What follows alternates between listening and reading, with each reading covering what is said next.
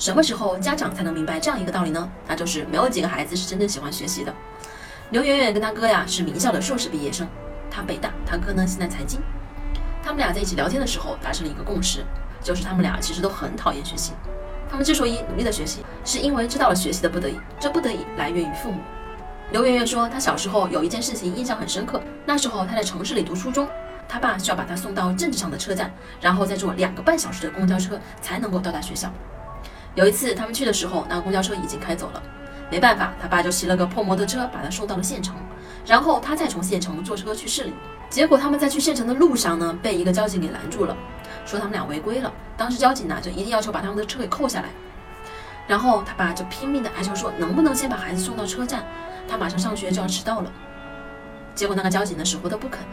刘媛媛说，她到现在都会记得父亲那个哀求的样子，她也永远都忘不掉那个交警的名字。回到学校以后，他就把那个交警的名字写在了笔记本上。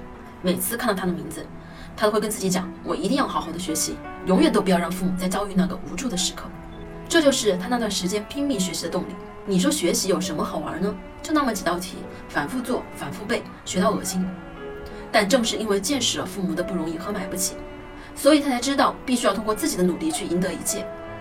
正是因为看到了父母累、父母苦，但他们仍然不抱怨。